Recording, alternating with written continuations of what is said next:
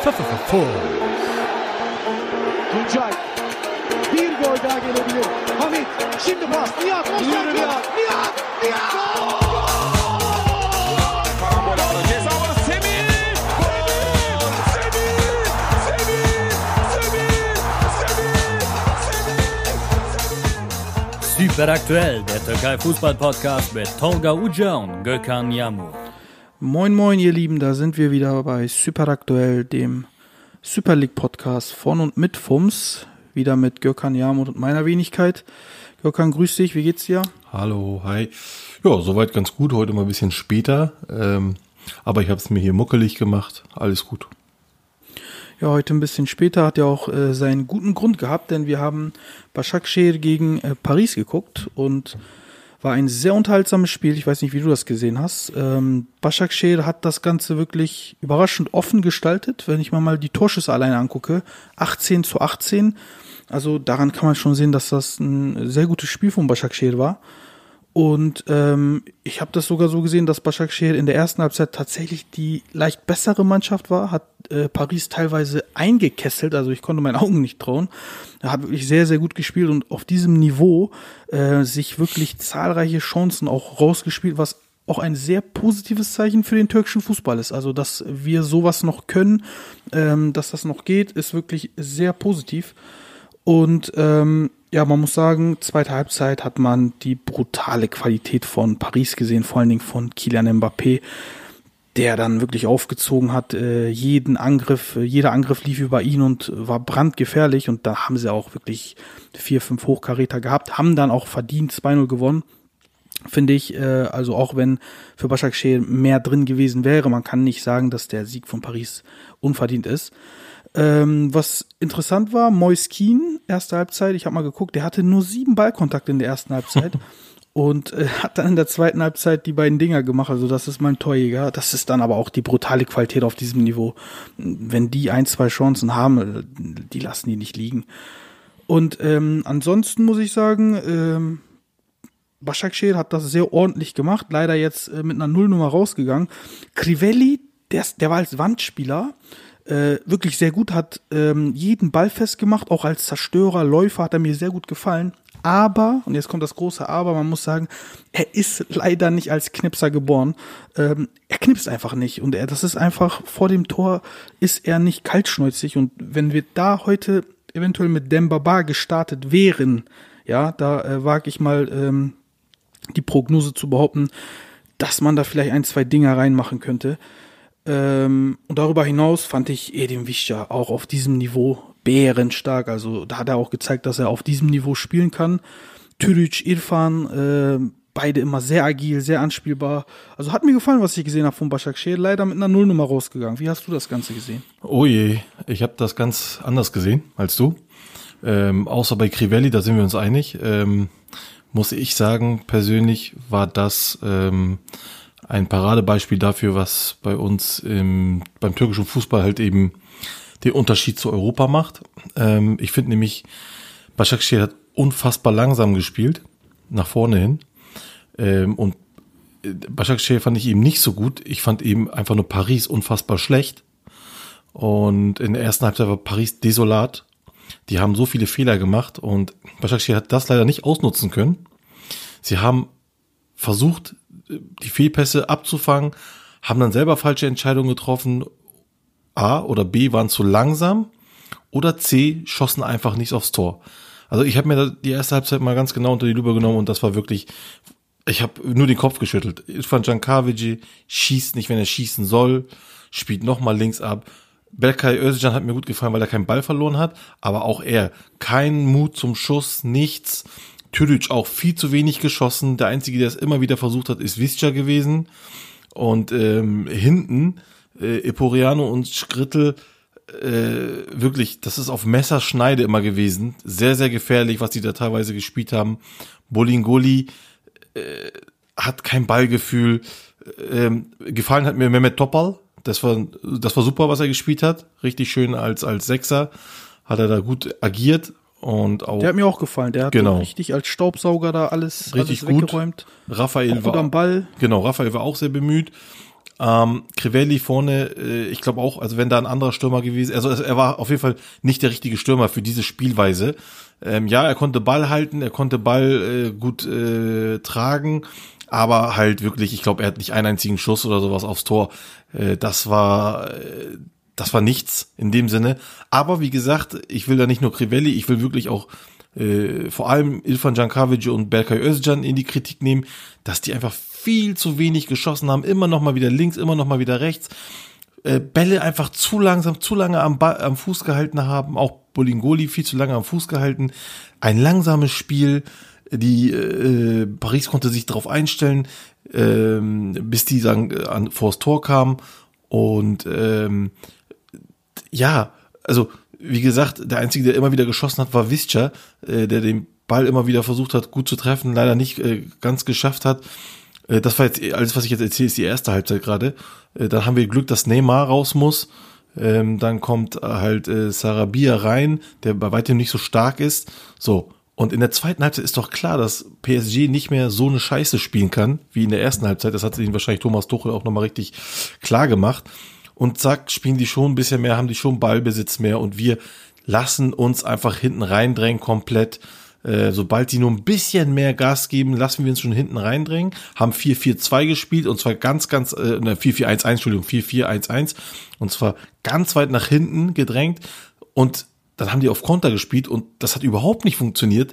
Konter, das war so langsam, das war so behäbig, das war, also ich sag ganz ehrlich, so kann man in Europa nicht spielen. Und das Schlimme ist, dass ja Başakşehir gerade in der Liga wieder kommt und auch wieder richtig auf äh, in Fahrt kommt. Und ich muss echt sagen, und dann schaue ich mir das an, dass sie noch nicht mal gegen ein schwaches Paris bestehen können zu Hause. Ähm, jetzt wie gesagt, äh, Finalist hin oder her. Neymar fehlt und die haben wirklich schwach gespielt. Zumindest die, auf jeden Fall die erste Halbzeit. Die zweite Halbzeit war auch nicht so gut, die war besser auf jeden Fall. Da hat Mbappé, wie du schon sagst, mehr gemacht und so. Keen äh, steht da rum und äh, köpft den Ball irgendwie rein. Beim zweiten Mal macht er ihn auch, obwohl er gewurschtelt ist, der eine versucht den Ball zu bekommen, kriegt ihn nicht, dann kommt er und schießt da rein. Also zwei wirklich absolut unnötige Tore. Und aber ja, die kommen natürlich, wenn man selber halt irgendwie nicht gut spielt, irgendwann auch nicht mehr kann und auch nicht mehr konzentriert spielen kann. Aber die Vorwärtsbewegung bei Başakşehir ist unter aller Sau. Also mhm. ganz schlimm. Ja, überrascht mich tatsächlich so ein bisschen, was du da sagst. Ja, ich, ich, ich ganz kurz, ich glaube, ich glaube auch, ich glaube auch, dass die meisten das so sehen wie bisschen wie du, dass sie sagen, oh ja, hier Başakşehir hat äh, richtig gut mitgehalten, dieses. Aber wenn man da mal richtig hinschaut, wirklich nochmal mit einem zweiten Blick nochmal richtig hinschaut und ähm, sich das auch mal vielleicht, ich weiß jetzt nicht, man muss das, ich habe mir das über The Zone angeguckt und äh, ja, ich auch. Ne, genau. Und und da ist ja dann halt diese, uh, dieser, dieser, ich sag jetzt mal, dieser Kommentator, der schon schreit, wenn die nur in Mittellinie sind. Ähm, dann, dann ist das ein bisschen nüchterner betrachtet, ist das wirklich, es war kein gutes Başakşehir, es war ein unfassbar, oder nicht unfassbar, aber ein sch sehr schlechtes Paris Saint-Germain und Başakşehir hat es einfach nicht geschafft, mit dieser schlechten Leistung von Paris Saint-Germain umzugehen, um das in Tore umzumünzen. Wie gesagt, das ist die Sichtweise, die ich habe. Da muss ich, da muss ich aber sagen, äh, erstens, wenn eine Mannschaft schlecht spielt, ist das auch immer ein Verdienst von der gegnerischen Mannschaft. Das kann man auch nicht so unterschlagen. Zweitens, äh, wenn man sich allein äh, das Mannschaftsetat anguckt, ja, ich glaube, Paris hat einen Mannschaftswert von 800, 900 Millionen, ohne jetzt genau nachgeguckt ja, zu haben. Ungefähr, ja, äh, ja, und Başakşehir, äh, was haben die, 50? 86. 40, 50? 86. 86, okay, hätte ich jetzt auch nicht gedacht, so viel, aber trotzdem, ist ja, es sind ja Welten dazwischen. Und wenn man dann auf dem Niveau aufeinander prallt und ähm, ich sag mal, allein an Torschüssen, 18 zu 18 Torschüsse, sagt ja schon was aus. Aber auch wenn man das Spiel geguckt hat, dass die ungefähr auch gleich viele äh, Hochkaräter hatten, sage ich mal jetzt, ne? Ich finde, das ist schon ein Achtungserfolg für uns Türken. Wir müssen auch äh, demütig sein. Wir müssen auch akzeptieren, dass diese Mannschaften noch Galaxien entfernt sind von uns. Ein Paris ist allein von äh, fangen wir an von der Struktur des Vereins äh, bis hin zur Kaderzusammenstellung und individuellen Qualität sind die nicht nur Welten, sondern Galaxien entfernt. Und wenn wir dann nicht wie früher ähm, gegen die spielen und dann 5-0, 6-0, 8-0 unter die Räder kommen, ähm, aber stattdessen ein teilweise offenes Spiel gestalten können, ist das schon, finde ich, sehr positiv und das wollte ich eigentlich nur ansprechen, dass Paris im Endeffekt besser war wenn man das Ganze drumherum, also wenn man einfach nur stumpf nach Leistung geht, ähm, dann ist das auch teilweise äh, logisch in meinen Augen, weil einfach da zwei andere Schwergewichte aufeinander prallen. Ja, aber Tolga, du, also Paris war ja nicht besser. Das ist ja das Ding. Sie waren ja nicht besser. Was ich ja sage ist, äh, das hat auch nichts mit Demut zu tun oder sonst was. Denn ähm, ich sehe es nämlich so, in den falschen Augenblicken machen wir eben kein Demut, da machen wir eben die Klappe groß auf. Und in solchen Situationen, wo man wirklich die Klappe eigentlich aufreißen muss und sagen muss, ey Leute, es kann nicht sein, dass hier gegen ein schwaches Paris äh, nicht besteht. Und ich will Paris nicht äh, kleinreden. Paris ist eine Riesenmannschaft, darum geht's nicht. Aber die haben wirklich schlecht gespielt. Die haben wirklich also erste Halbzeit desolat und zweite Halbzeit waren sie natürlich schon ein bisschen besser, aber auch die Tore hätten nicht gefangen werden dürfen. Und das, was ich einfach mal, ist dieses Schluderig. Wir sind einfach schluderig mit unseren Chancen umgegangen. Ich kann mich jetzt wirklich nur an ein, zwei Schüsse von Visca erinnern, von Tüdic ein schöner Dropkick und ein äh, Freistoß. So, und mehr fällt mir dann auch schon gar nicht mehr so ein. Und das ist das, was ich meine. Man kann nicht äh, mit so einer Leistung zufrieden sein. Man kann verlieren gegen Paris. Das ist nicht die Frage. Aber nicht mit so einer Leistung.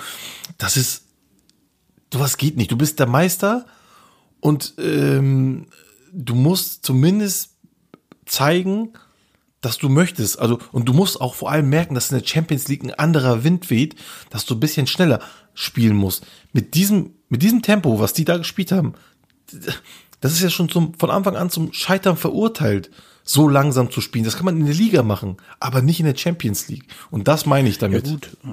Mhm. Ja, teilweise ist das ja auch so, dass äh, Trainer, ich weiß jetzt nicht, ob Okamburg das vorhatte, ähm, gewollt das Tempo so ein bisschen runterdrosseln. Das macht Fatih Terim ganz oft und das hat er in den letzten Jahren ganz oft gemacht, als wir noch Selçuk Inan im Kader hatten. Ja, gezwungenermaßen. Weil, ja. Gezwungenermaßen. Was passiert nämlich, wenn du das äh, Tempo hochfährst, dann hast du natürlich viel mehr Umschaltbewegungen, hinher, hinher. Was passiert dann mit einem äh, Selçuk Inan? Das haben wir gegen Benfica Lissabon gesehen, als dann, ähm, als er dann äh, bei bei den zwei Sechsern äh, quasi von oder von den zwei Sechsern von Benfica ähm, aufgefressen wurde, wo er einfach gar keine Chance hatte, körperlich, konditionell, aber auch mit allem, was da noch zugehört, hatte er gar keine Chance. Und das war so ein, so ein Lehrbeispiel, dass man manchmal auch nicht mit dem Tempo mitgehen sollte, auch wenn man kann. So, ich weiß nicht, ob Okambruk das vielleicht so ein bisschen im Hinterkopf hatte. Ähm, aber ansonsten, ich gebe dir schon recht, natürlich äh, will man sehen, dass man schnell spielt, äh, erfolgreich spielt, ähm, sehr schnelle Umschaltbewegungen hat, das wollen wir alle sehen. Das ist natürlich das Ziel, aber man muss natürlich auch gucken, äh, was für ein Kader hat man, mit welchem, welchen Ressourcen arbeitet man und so weiter. Und da muss man einen Matchplan entwickeln. Aber, aber Matchplan. Dann, genau. Aber dann gibst du mir im indirekt recht. Also äh, heißt das ja, dass diese Qualität in dieser Mannschaft nicht gegeben ist. Ja? Die sind einfach. Im Vergleich zu Paris ist die Qualität nicht so hoch, das würde ich so nicht, sagen. Nicht nur im Vergleich zu Paris, Tolga, nicht nur im Vergleich zu Paris. Hätte Başakşehir heute gegen ähm, Shakhtar Donetsk gespielt, hätten sie sogar zwei oder drei oder vier null verloren. Da gebe ich dir Brief und Siegel. Es, es, es kommt drauf an, ja, wirklich, es kommt drauf an, wie eine Mannschaft auftritt. Und Shakhtar Donetsk tritt als eine Gemeinschaft auf. Ja, so, jetzt haben wir natürlich dieses 3 zu 2 gegen, gegen Real Madrid. Das möchte ich jetzt nicht zu hoch bewerten. Das war jetzt auch auf dem Trainingsplatz von Real Madrid. Die Stimmung war vielleicht anders hier und da. Aber gegen Inter haben sie genauso eine Mannschaftsleistung ge gezeigt. Es wurde gekämpft, es wurde gegrätscht, es wurde gelaufen, es wurde gemacht und getan. Äh, bei uns, wirklich, du denkst, der Ball, er nimmt den Ball und dann läuft er los und keiner läuft mit, also keiner läuft, keiner überholt ihn, keiner macht äh, Hinterläufe, keiner macht äh, Chaprasläufe, also hier diese diese Kreuzung und so. Nichts bei uns passiert in dem Sinne nichts. Und wenn es wirklich so ist, dass diese Mannschaft halt eben nicht diesen Laufstärke hat, dann verstehe ich nicht, warum man vom 16er nicht schießt. KWG hatte zwei, dreimal die Möglichkeiten und er schießt nicht. Und warum? Weil er den Ball annimmt und der Ball springt ihn einfach weg. Also er kommt nicht so, wie er ihn möchte. Und das ist eine Kunst. Ballername ist eine Technik, die halt eben nicht jeder kann. Aber die ist für einen Profifußballer unerlässlich. Das muss man können. Ja, ja recht. Äh, oh, ähm, Irfan Can ist auch vom Typ her eher so ein Spielertyp wie ein Osan Özjakub zum Beispiel, der immer noch den letzten Stecker versucht und sowas. Das auf europäischem Topniveau ist dann ein David Silva, aber das ist dann halt auch auf europäischem Top-Niveau. Und ähm, ich verstehe ganz genau, was du meinst. Ich habe auch ein, zweimal gedacht, Junge, schieß doch einfach, anstatt ähm, das noch so ein bisschen komplizierter zu machen. Klar, wenn der letzte Stecker dann auch noch durchkommt, dann ist man vielleicht zwei gegen eins vom Torwart oder so. Aber manchmal ist es, da gebe ich dir recht, zu kompliziert einfach. Manchmal muss man auch ähm, die Brechstange rausholen und einfach mal raufhauen. Ja, also- das haben wir nicht gemacht teilweise. Ja, vor allem, also ne, wenn du siehst, Paris ist im Moment desolat drauf, da musst du doch als Team jetzt, hau, komm, die sind stehend K.O. und jetzt geben wir ihnen den Punch-Out oder den Knockout und, und, und hauen da ein, zwei, drei Dinger rein. Aber Vor allen Dingen, die hatten nichts von der Bank, Paris. Paris, da, da kam auch keine Namen von der Bank, gar nichts. Die haben wirklich seit zwei Jahren, da hat da hat's Tuchel auch wirklich schwer, keinen breiten Kader. Wo war Nee. Icardi heute eigentlich? Der war nicht mal im Kader. Nee, die waren nicht im Kader, auch Draxler und so nicht. Ich weiß nicht, was mit denen los ist, das kann ich leider nicht beurteilen. Aber da wirklich, also die, die reingekommen sind, waren, ja, also gelinde gesagt, echt nicht. Also ein Tilo Kehrer, was der bei Paris macht, ich verstehe es nicht. Also, aber na gut. Warum man so viel Geld für ihn ausgibt, das verstehe ich auch nicht. Aber wie gesagt, bei uns, äh, aber wie gesagt, ich, ich will nicht immer, ich, ich will nicht vor anderen Höfen kehren, äh, kehr vor der eigenen Tür und da sage ich ganz ehrlich, also das ist das, also Mehmet Topal hat heute noch äh, einigermaßen Niveau gezeigt äh, und wisst ja natürlich und der Rest war, äh, hat mir nicht gefallen, muss ich ganz ehrlich sagen. Ähm, das, also ich meckere hier gerade ein bisschen auf einem Niveau, ich will nicht höheres Niveau sagen, aber ich, auf einem Niveau, wo ich sage, das ist der Meister der Türkei. Der kann nicht so spielen. Der darf nicht so Du hast spielen. höhere Erwartungen und das finde ich gut. Ja, bist, höhere du gibst dich Erwartungen. nicht mit dem Durchschnitt zufrieden. Und, und genau, also wenn jetzt viele Leute sagen, oh, die haben noch gut mitgehalten. Und, nein, das ist ein Trugschluss. Die haben nicht, wenn jetzt Paris mit Neymar weitergespielt hätte und die hätten richtig Alarm gemacht und die hätten mitgehalten, dann hätte ich gesagt, ja, das würde mich dann so ein bisschen erinnern an, an, an, an ähm, wo wir wahrscheinlich auch noch gleich zu kommen, Villarreal gegen Sivasspor. Da habe ich gesagt, da kann man mithalten, das ist europäisch mitgehalten. Aber bei dem Spiel, nein, nein, Freunde, so nicht. Dann lass uns doch mal direkt über Villarreal Sivas Ja. reden. Ähm, da muss ich dir ganz klar sagen, das Ergebnis, es sieht so aus, als ob das ein Hinher, Hinher war.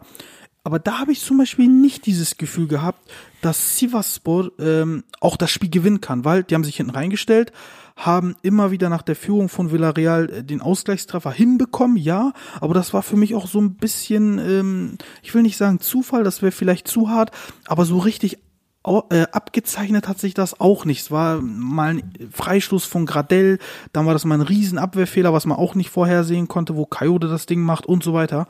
Da habe ich zum Beispiel immer gedacht, okay, wenn Villarreal jetzt will und einfach noch, äh, noch eine Stufe hochschaltet, dann machen die noch ein, zwei Dinge. Und dann war, so war es dann ja auch, äh, wo Paco Alcázar kam. Ja, oder die Dortmunder werden sagen, äh, Doppel-Paco, so haben sie ihn ja genannt, weil er immer dopp doppelt getroffen hat, wie auch an dem Tag. Und da habe ich zum Beispiel das Gefühl nicht gehabt, dass an dem Tag eine Überraschung möglich wäre, auch wenn das Ergebnis sehr euphorisch aussieht, ja. Und ähm, zu dem Spiel kann man vielleicht noch sagen, m, Başakşehir hat teilweise, also die haben sich hinten reingestellt, haben aber teilweise auch gute Konter gefahren, aber die haben sich halt auch, die, die haben diese Underdog-Rolle angenommen, was ich zum Beispiel gar nicht machen würde. Äh, Ich würde da frei aufspielen, aber die haben gesagt, okay, wir nehmen diese Underdog-Rolle auf. Und im Endeffekt. Augenblick, mal, meinst du jetzt, ähm, mein, Augenblick, Augenblick. Meinst du jetzt Başakşehir oder Sivasspor? Äh, Sivaspor, habe ich Başakşehir Okay, ja, du gesagt? hast Başakşehir gesagt, deswegen wundere ich mich gerade. Okay. Ich ja. meine ich meine natürlich Sivaspor. Ja, okay. Ähm, Sivaspor hat diese Underdog-Rolle angenommen, hat auch dementsprechend gespielt, ähm, hat sich erstmal hinten reingestellt, hinten sicher stehen. Ähm, ist natürlich auch witzig, wenn man dann fünf Tore kassiert. Und im Endeffekt hatte ich wirklich nicht das Gefühl, dass sie jetzt irgendwas reißen können da, irgendwas mit nach Hause nehmen können. Und ich muss auch ganz klar sagen, wenn es ist halt auch ein Unterschied, ob du ein Paco als Alcázar und ein Vicente Iborra von der Bank bringst oder ob du Yasin Öztekin und Aruna Kone von der Bank bringst. Das ist natürlich auch ein Unterschied. Und letztendlich hat das ja auch den Ausschlag gemacht, äh, die individuelle Qualität. Und bei Sivas habe ich eigentlich nur zwei Spieler auf dem Niveau gesehen. Das war einmal Gradel und einmal äh, Faisal Fajir. Und alle anderen, das war, also da fand ich es persönlich wirklich, das, was du bei Başakşehir empfindest, habe ich dort empfunden bei Sivas.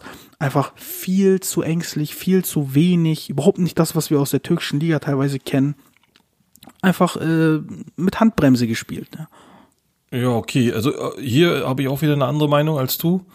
Hier sehe ich es nämlich genau andersrum. Äh, hier, ich habe nämlich, also das Spiel hat äh, angefangen, da hat Sivas eigentlich wie die Feuerwehr angefangen, die ersten zwei, drei, vier Minuten. Da habe ich auch gedacht, was ist denn jetzt los auf einmal? und dann hat aber Villarreal schnell die, äh, das Blatt wieder in die Hand genommen, hat die zwei Tore gemacht, dann aber zum Ende hin der äh, ersten Halbzeit hat dann wieder Sivaspor komplett das Heft in die Hand genommen und hat sogar Villarreal bis in ihre eigene Hälfte eingekesselt und hat sie praktisch hin und her, also die kamen teilweise nicht mehr raus, ich glaube so sieben, acht Minuten und äh, in der Zeit haben sie halt auch noch irgendwann zwei Tore gemacht und äh, dann äh, kam die zweite Halbzeit, dann ging es noch mal ein bisschen hin und her äh, beim 3-3 und danach, äh, ja, als Paco Alcacer dann reinkam, dann war es das auch eigentlich. Danach äh, haben die wirklich. Dann sind die Lichter ausgegangen. Genau, danach haben sie das, also in der zweiten Halbzeit hatte ich eher das Gefühl, was du vorhin gesagt hast, das ganze Spiel lang, dass halt Sivasspor nur versucht hat, noch irgendwie mitzuhalten. Aber die erste Halbzeit war wirklich, da habe ich gedacht, wow, da kann alles gehen, da kann wirklich, also ich finde, die haben gut gespielt, äh, zumindest vorne. Gradel, Faisal Fajir, aber auch ein Baré hat mir sehr, sehr gut gefallen. Und auch ein Kayo, der hatte seine, äh, seine ähm, seine Momente. Kofi fand ich auch nicht so schlecht. Die Abwehr fand ich nicht so gut. Die Abwehr war, äh, hat sich bisschen, ähm, ja, bisschen schwindelig spielen lassen teilweise. Ähm, aber ich sag ganz ehrlich, das war, und wenn man das jetzt mit Başakşehir und Paris, kann man das ungefähr vergleichen. Villarreal ist natürlich auch ein ganz anderes Maß. Ich glaube, die waren zu dem Zeitpunkt waren sie Zweiter in der La Liga und äh, Sivasspor war halt Sechster oder Siebter in der Super League. Und da muss ich sagen, das hat mir viel besser gefallen auch von, von der ganzen Spielart her, äh, ein offensiver, offener Schlagabtausch. Wie gesagt, die Abwehr hätte besser sein können, ähm, als das, was ich heute gesehen habe. Also, das war europäischer, europäischerer Fußball als äh, vom Baschak. Sagen wir mal so, es hat auf jeden Fall Hoffnung gemacht jetzt für das kommende Spiel gegen Maccabi Tel Aviv. Ähm, da sehe ich Sivas zum Beispiel als klaren Favorit. Äh, Tel Aviv ist ja auch gebeutelt von Corona, hat viele Spieler verloren, mittlerweile nur noch einen Marktwert von 20 Millionen knapp. Äh, Sivas dagegen müsste um die 34, 35 ja, haben. Sowas. Hm. Genau, und ähm, der stärkste Spieler ist ein Eigengewächs, Jonathan Cohen, ist ein israelischer Nationalspieler, ein Halbstürmer, sehr talentiert, äh, hab den ein, zwei Mal spielen sehen. Äh, 2,4 Millionen wert, also ist auch für, für, ein, äh, für einen Spieler in der Liga ist das schon nicht schlecht, sag ich mal. Und hat letztes Jahr äh, ein Double-Double geschafft, also 10 Tore und 10 Assists. Und äh, ich muss aber sagen, äh, Maccabi hat sehr schlecht auch gestartet in der Liga. Äh, drei Spiele jetzt nur zwei Punkte. Der Trainer ist ein Grieche, ähm, der lässt gegen stärkere Gegner meistens eine Fünferkette spielen. Denke mal, dass er das gegen Sivas auch machen wird. Äh, hat er im ersten Spiel gegen Salzburg auch gemacht, hat 3-1 verloren und da hatten sie einfach überhaupt keine Chance, auch überhaupt keine Akzente, gar nichts. Und deswegen denke ich mal, dass Sivaspor ähm, das machen wird. Wie siehst du das? Das Problem ist jetzt einfach, ähm, ohne hochmütig zu sein. Nein, nein, nein, überhaupt nicht, überhaupt nicht. Normalerweise hast du recht, aber ich kenne ja halt nur mal die türkischen Mannschaften. Das ist ja das Problem. Sie spielen äh, mit den Guten teilweise richtig mit, gut mit und bei schlechteren Gegnern äh, äh, nähern sie sich einfach diesem Niveau mit an. Das heißt, Sivas, wir werden ziemlich sicher kein Sivas-Sport sehen, die so spielen wie gegen Villarreal sie werden sich ziemlich sicher angleichen von dem Niveau her. Das haben die türkischen Mannschaften so in sich. Ähm, und deswegen wird das eine schwierigere Nummer, als wir wahrscheinlich denken. Ähm, ich glaube auch, dass Sivaspor trotzdem, sollten sie eigentlich gewinnen, aber ich glaube, sie werden ein bisschen Probleme da haben, ähm, weil auch, glaube ich, das Spiel einfach ein ganz anderes Tempo haben wird. Also langsamer natürlich, ne? Und insofern, ähm, ja, äh, hoffe ich und denke ich aber auch trotzdem, dass eigentlich Sivaspor gewinnen äh, muss, soll, weil das Spiel Tel Aviv gegen Karabakh Akdam, das war oberschwach. Und ähm, ja, wie gesagt, aber wenn da nicht unsere immer unsere ja unsere Charaktereigenschaft wäre, sich dem Niveau anzupassen, wäre ich sicherer. So bin ich halt bisschen vorsichtiger. Was auch ein Riesenproblem ist, ist jetzt, äh, sind die Länderpunkte. Ne? Ich habe jetzt irgendwo gelesen, dass. Schottland uns mittlerweile sogar ja. überholt hat. Ja, wir sind nur noch 13. Jo. Das heißt, ist das nächstes Jahr schon oder übernächstes, übernächstes. Jahr wird der Meister, ja. übernächstes Jahr, wird der Meister definitiv äh, nicht mehr direkt in die Champions League reingehen. Augenblick, wenn es so bleibt. Wenn es so bleibt. Wenn es so bleibt, genau. Wenn es so bleibt, genau. Aber äh, naja. damit es nicht so bleibt, müsste halt ja. ähm, Başakşehir gegen Manchester United, Leipzig und äh, Paris gewinnen. Das oder aber nicht so rosig aus. Oder aber Sivaspor aber muss Sivasspor- bis ins Viertelfinale oder Halbfinale kommen. Und das ist auch sehr optimistisch. So. Und das ist halt äh, deswegen, äh, ich glaube, wenn man da realistisch an die Sache rangeht, wird es so sein, dass wir in zwei Jahren leider keinen direkten Champions League Platz mehr haben.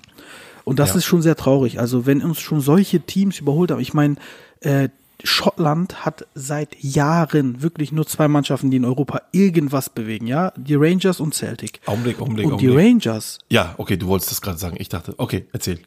genau, und, und die Rangers waren ja lange Zeit jetzt weg vom Fenster auch Ja. noch. Die sind ja jetzt erst wieder neu da. Die waren ja abgestiegen äh, und ähm, haben ganz unten angefangen. Das heißt, es war nur noch Celtic. Ja. Und die alleine haben es geschafft, dann quasi, natürlich war da noch Hearth of Midlothian und äh, Hibernian und, und so weiter, diese Mannschaften. Aber äh, im Endeffekt haben die nicht viel gerissen. Und Celtic hat es fast im Alleingang geschafft, uns in der Ländertabelle zu überholen. Und das ist einfach traurig. Ja, ich glaube, ich muss dazu nicht mehr sagen. Es ist wirklich traurig. Ähm, wir wurden von Mal zu Mal immer schlechter. Wir hatten ähm, vor 16, 17, die Saison hatten wir noch 9,7 äh, an Punkten. Dann haben wir 6,8 oder 9.700, 6.800. Dann 5.500, letzte Saison 5.000. Jetzt sind wir bei 1,9. Und wenn man sich Schottland anschaut, die haben es 1,9 ist 1,9, echt Alter, bitter. ist- Und wenn man sich Schottland anschaut, äh, die krass. haben ungefähr dasselbe mit 4-3-7-5, dann 4, dann 6-7-5, dann letzte Saison 9-7-5-0. Das ist krass und haben jetzt schon 4500. Also, es ist, ich sag mal so, Schottland und Ukraine sind noch ganz dicht an uns dran. Äh, vorne, aber ganz dicht dran.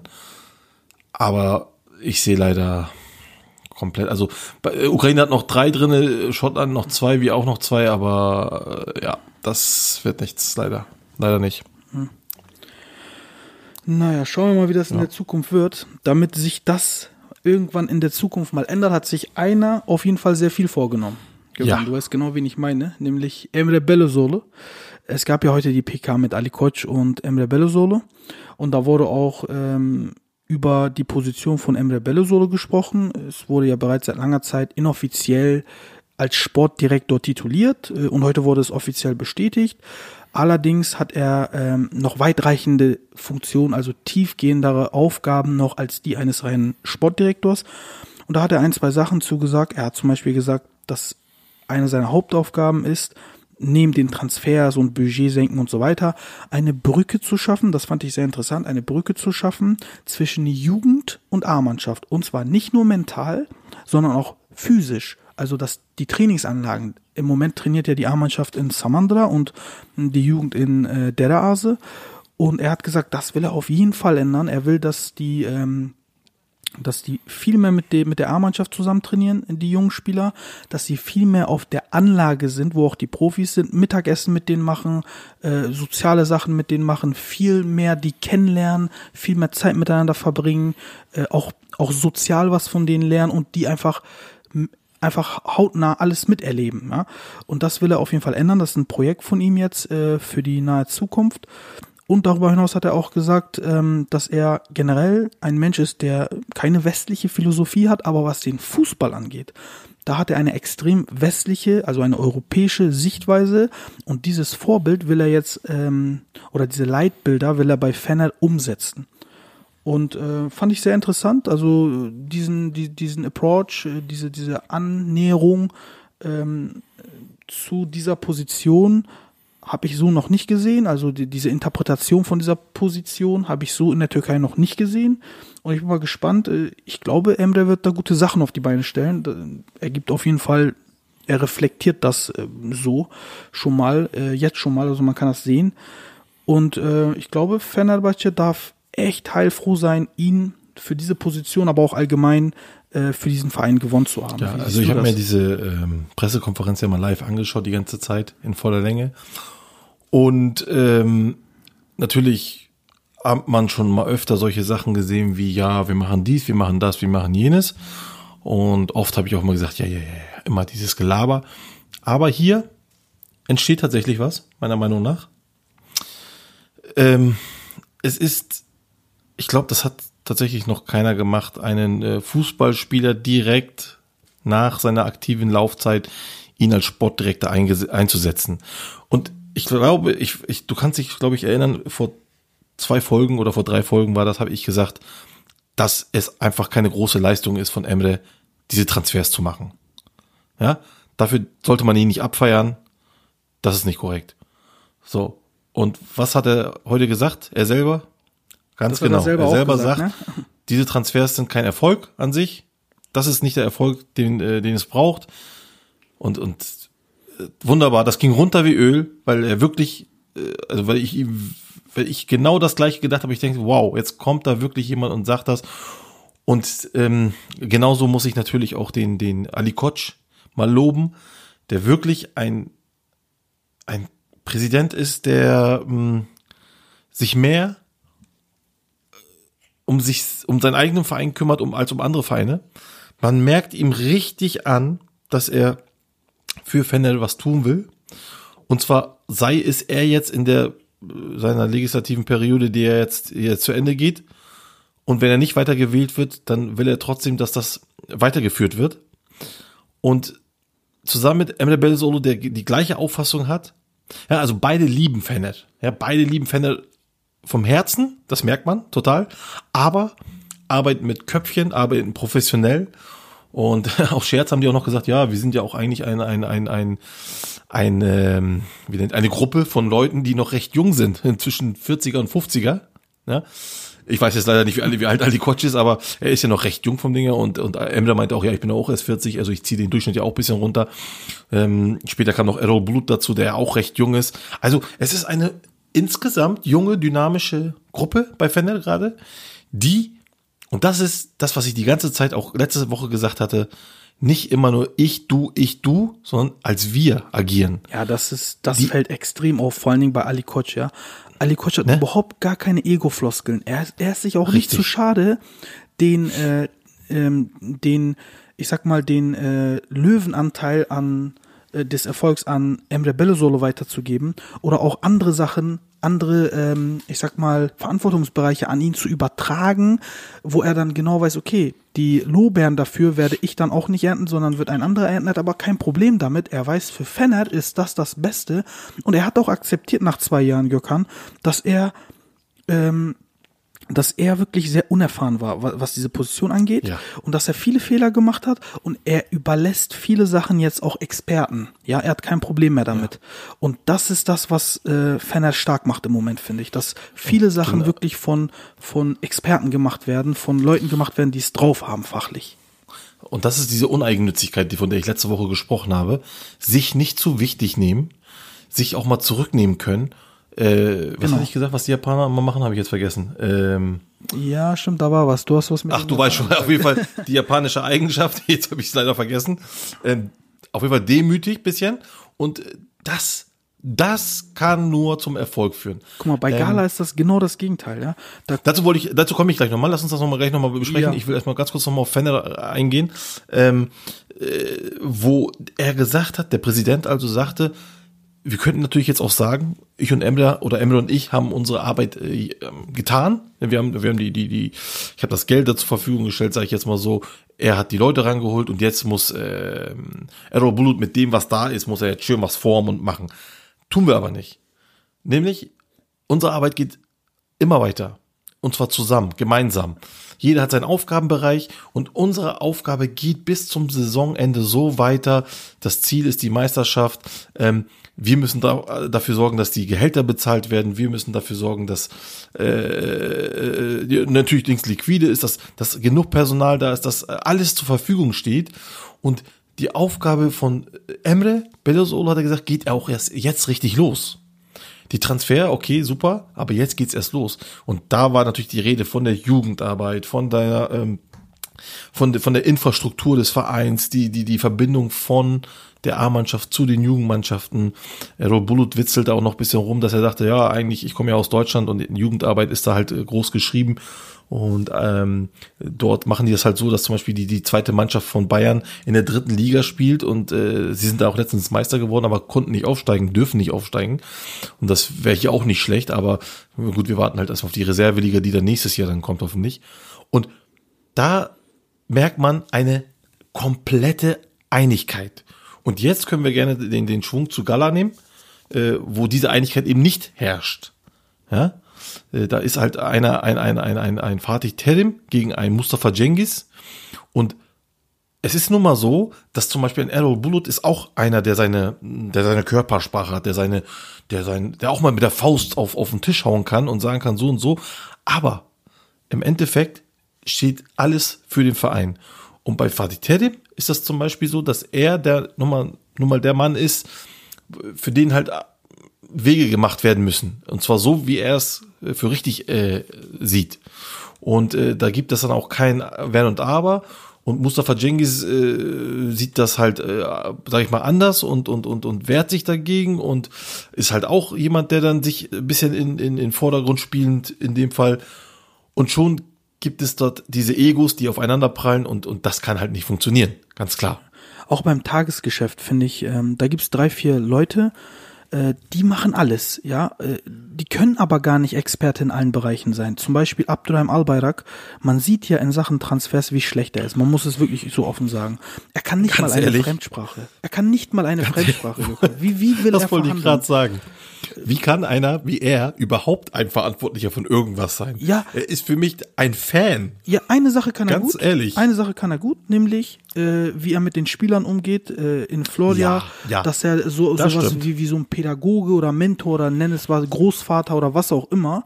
Ja, Ja, gute, so eine gute Fee-Figur, sag ich mal. ne? Immer ein guter, guter, wie Genau, nennt sich so- das? So ein gutes Licht, so. wir würden sagen so Ich weiß nicht, Dert wie man das Orta, so, ne, so zum zum Ja, genau. über Probleme Genau. sprechen und sowas. Das kann er, das Die Spieler stimmt. lieben ihn ja auch alle. Äh, das Ja, kann er. Aber darüber hinaus, er kann nichts Fachliches, überhaupt nichts. Und das ist jetzt nicht eine. Transferperiode, das ist nicht zwei, das ist nicht drei, nicht vier, nicht fünf, sondern es ist mehr, dass er mit leeren Händen zurückkommt, dass er sogar Transfers, die ich rede nicht von Transfers von großen Namen, wo man Geld hinblättern muss und die Spieler nehmen muss. Ich rede von Transfers, die eigentlich einfach einzutüten sind oder teilweise auch eingetütet sind, die er einfach nicht zum Abschluss bringen kann. Oder, was noch viel schlimmer ist, er kann nicht verkaufen. Er kann einfach nicht verkaufen. Schau mal, das hat angefangen mit ähm, Podolski, der nach Japan gegangen ist, für Peanuts, Gummis, der äh, für Peanuts weggegangen ist. Der hat 30 Tore gemacht, der Mann. Der ist für Peanuts weggegangen. Dann äh, ging das weiter mit Burak äh, nach, ähm, nach China, 6, 7 Millionen. Wir haben keinen vernünftigen Verkauf. Guck mal, Jailson ist für 5 Millionen weggegangen. Ein, ein Schrottmüll. Das ist Sperrmüll, ist das. Und die haben den für 5 Millionen verkauft. Und A- Abdurrahim Albayrak kriegt es einfach nicht hin, Spieler zu verkaufen.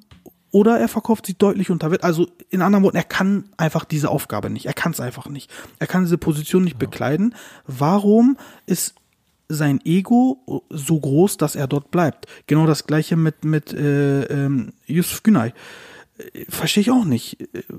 Warum, wenn du es nicht kannst, dann lass es doch andere Leute machen. Fatih Terim übernimmt meiner Meinung nach auch teilweise zu viele Aufgaben innerhalb der sportlichen Leitung. Auch da könnte man sagen, okay, diese fünf, sechs Sachen gehören Fatih Terim, ganz klar. Die wichtigsten Sachen vielleicht. Aber er muss auch viele Sachen abgeben. Macht er auch nicht. Und das ist halt das, das ist halt der Unterschied, ne? Dass, dass die halt, dass da jeder sich präsentieren möchte, jeder möchte da irgendwie der, ich sag mal so, der, der, der Star sein, außerhalb der, der, der Mannschaft. Und äh, bei, bei Fener ist das halt im Moment wirklich so, es ist eine Symbiose da. Natürlich muss man auch hier abwarten und gucken, wie das ist, äh, wenn sie mal ein paar Spiele verlieren. Aber auch das haben sie ja thematisiert. Sie haben ja gesagt, auch da muss man natürlich gucken, dass man dann halt zusammen, also sie sind sich dem bewusst. So. Und bei Gala ist wirklich äh, eine, eine, eine Schaustellung von dem, wer hier gerade die Mannschaft hochbringt. Ja. Hast du noch gehört, was, was äh, Ali Koch gesagt hat? Das fand ich sehr, sehr interessant. Er hat gesagt, wir besprechen alles, äh, wir, äh, äh, wir setzen uns hin und machen Brainstorming und wir besprechen das und ich bin hier kein Alleinentscheider. Er war zum Beispiel gegen den Verkauf von Vedat Muric. Er selber war dagegen und der Verein hat ihn trotzdem verkauft. Was zeigt uns das? Dass er auch in der Lage ist, dass er nicht beratungsresistent ist, dass er in der Lage ist, auch andere Meinungen zu akzeptieren und teilweise dann auch äh, ähm, diese, diese Meinungen was nicht seine Meinung ist, auch umzusetzen. Sowas würde es bei Gala niemals geben. Wenn der Baschkan Ja. was nicht will oder wenn Fatih Terim was nicht will, Ja. dann gibt es keine Chance. Da kann, da können 50 Fachleute auf ihn einreden. Es gibt keine Chance, ihn davon abzubringen. Und das ist einfach Betriebsblindheit, würde man im Unternehmen sagen. Ja, ja. Er sagt ja auch noch, also äh, Ali Koç sagt ja auch noch, dass er sich sehr, sehr dafür eingesetzt hat, dass Gökhan Gönül wieder zurückkommt, weil ihm das Herz geblutet hat, als er gegangen ist. Aber hat er gesagt, hätte Emre Belözoğlu oder Erol Bulut was dagegen gehabt, also wirklich strikt dagegen gehabt, dann hätte er ihn halt nicht geholt. So, ne?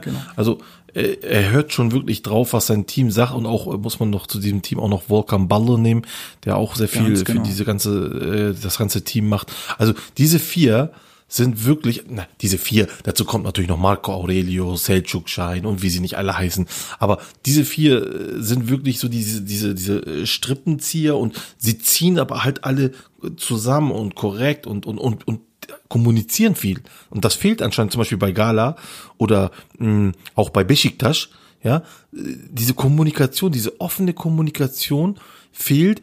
Und auf der anderen Seite muss ich sagen, dass sich ähm, Fenner aus dieser äh, dieser finanziellen Lage auch bisschen selber rauszieht.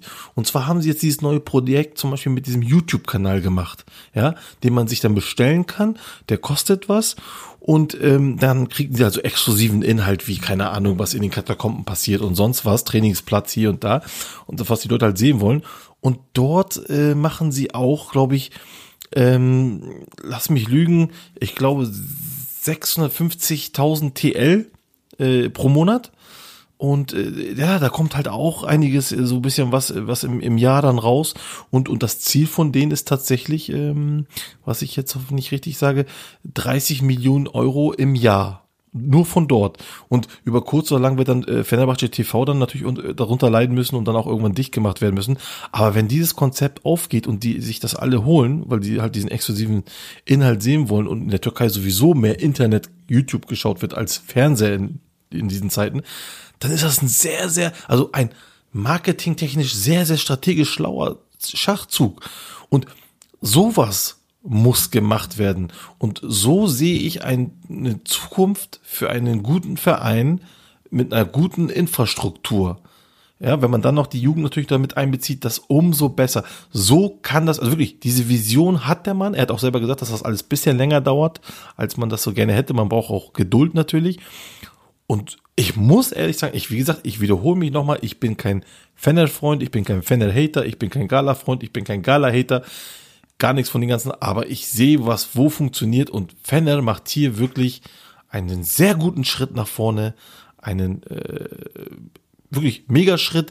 Ich hätte auch nicht gedacht, dass das jetzt am Anfang direkt so gut klappt, auch dass sie jetzt schon Zweiter sind im Moment, aber auch einen super Sportdirektor, einen sehr guten Trainer, ein sehr gutes Team, ein sehr guter Präsident. Also das kann sich echt sehen lassen, muss ich echt sagen. Und Emre Bellosola hat ja noch gesagt, ähm, das ist erst der Anfang. Wir müssen erstmal die gröbsten äh, Kühe, sage ich mal, vom Eis nehmen. Äh, das heißt, wir haben erstmal Jahr für Jahr geplant. Aber wenn wir erstmal die, die ähm, gröbsten Probleme weg haben, dann werden wir auch über längere Zeiten planen.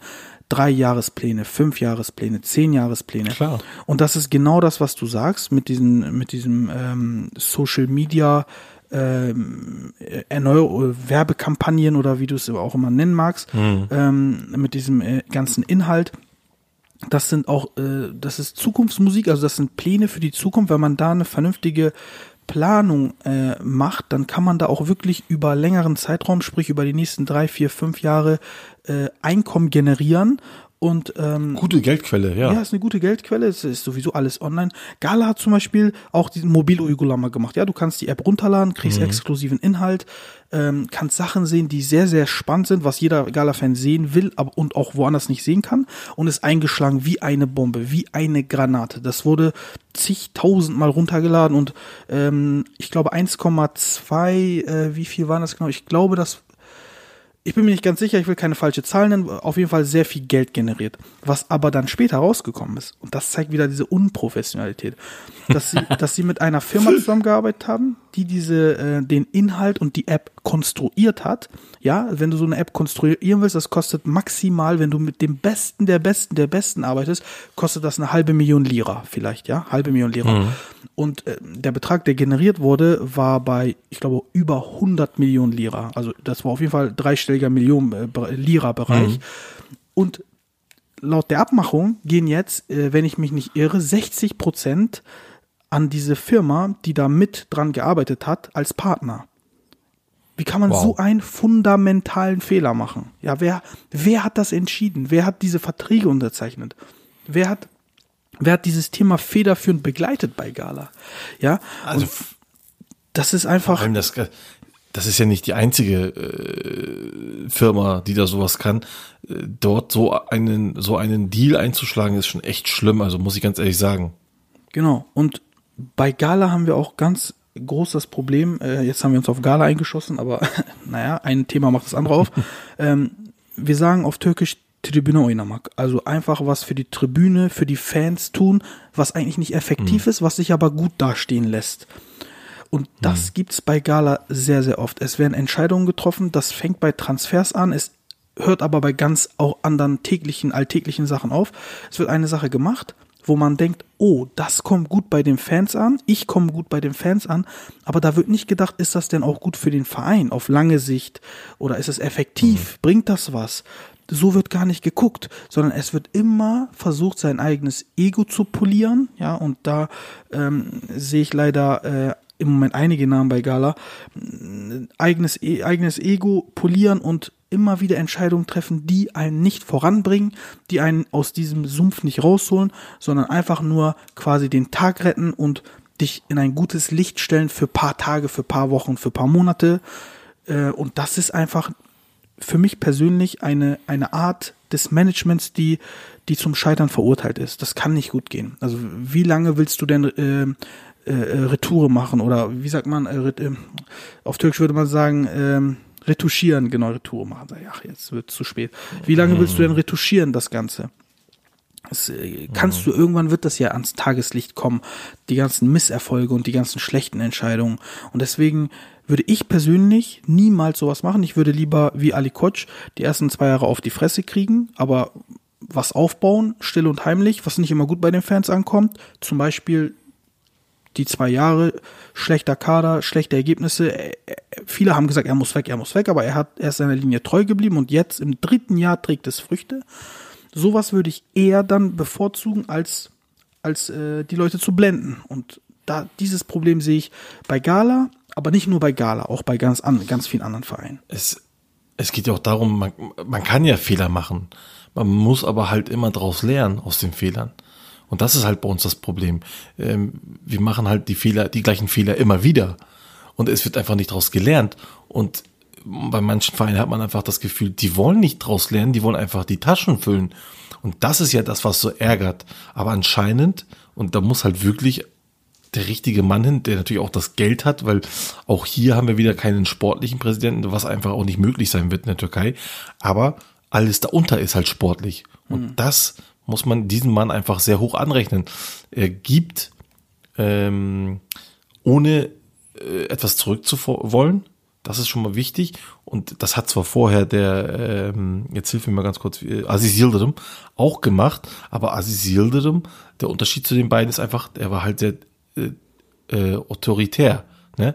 Also ich bin Fener, ich mache alles hier Aber und da. Gökhan, ganz kurz, Und das äh, ist er eben nicht. Ja. Ganz kurz, das verstehe ich nicht. Ich verstehe wirklich vieles im Fußball und drumherum, aber das habe ich noch nie verstanden. Es stimmt zwar, dass Ali Koç viel von seiner Tasche bezahlt, aber wie geht das? das äh, es gibt doch die Financial Fair Play Kriterien, man darf das nicht, ähm, man kann auch nicht alles als, als ähm, äh, Spende an den Verein oder als äh, Sponsor dastehen lassen oder aussehen lassen. Wie macht er das? Weißt du das? Also Schenkungen sind erlaubt. Ja, er kann auch äh, sein sein Geld über verschiedene Firmen an äh, Fener ranbringen. Äh, das, das, da gibt es zig Möglichkeiten. Also dass Wieso das haben dann die Scheiß bei Paris, bei City Probleme damit dann? Dann würde es, würden, müssten die es ja Nein, genauso nein, nein, machen nein, können, theoretisch. Augenblick, Augenblick. Bei, bei City, also erstens mal ganz ehrlich, City ist ja, da ist ja wohl nichts passiert von der, von dem Financial Fair Play. Das ist ja wohl die größte äh, Frechheit überhaupt. Das ist ein Skandal. Ne? Das Also ist ein ja, Skandal. da ist ja einfach nur, ja, hier noch ein bisschen Geldstrafe, fertig. Ne? Also so, das ist schon mal das Erste. Und das Zweite ist, ähm, da hat der Scheich einfach mal komplett offensichtlich eine Schenkung gemacht, aber komplett offensichtlich. Und, äh, und was für ein Betrag auch. Das ist ja nicht hier, ich sag jetzt mal, äh, Peanuts, die Ali Coach reinhaut, ja, in Anführungsstrichen, sondern das sind wirklich Summen gewesen. Also Und- ich habe bei und- Ali und Koch das- gelesen 130 Millionen Euro. Das wäre auch nicht ohne. aber Naja, kann man aber auch nicht so 130 richtig Millionen- wissen. Euro, aber das geht ja nur in Dings. Das geht, das ist ja für den ganzen Verein, für alles. Ne, also jetzt ist, das geht, das, das ist ja nicht in die Transfers geflossen alles. Das ist der wenigste Teil in die Transfers geflossen. Ja, nein, nein, der wenigste in die, Teil. In die Infrastruktur und so. Ja, aber der Scheich hat nur für die, wie nennt sich das, nur für die Transfers dort Geld rausgehauen. Und das ist halt Wettbewerbsverzerrung in diesem Sinne. Und das geht halt natürlich nicht. Also zumindest nicht diese öffentliche Schenkung und hier und da. Und dann haben die, glaube ich, auch ähm, hintenrum halt diese, wie es auch, äh, wie ich es gerade erzählt habe, mit, mit verschiedenen Firmen. Und so hat dann Manchester City trotzdem ihr Geld bekommen und ähm, ist dann halt dem ganzen, pff, ganzen Strafe halt um, äh, wer ist das? Rumgekommen, ne? Also da rumgekommen. genau. Drum rumgekommen, genau. Das ist echt spät. Äh, Ja, es und das spät. ist halt eine, Sch es ist auch wirklich eine Schande, das wollte ich nochmal sagen, es ist echt eine Schande, äh, was da die UEFA und Manchester City da gemacht haben. Das finde nochmal dazu. Finde ich auch, auf jeden Fall. Gökhan, wir sind äh, wieder ans Ende angelangt. Äh, ja, ansonsten danke dir, Gökhan. Ich hoffe, den Zuhörern hat's auch gefallen und Ja. bis zum nächsten Mal. Macht's gut. Ja, schönen Abend noch. Tschüss.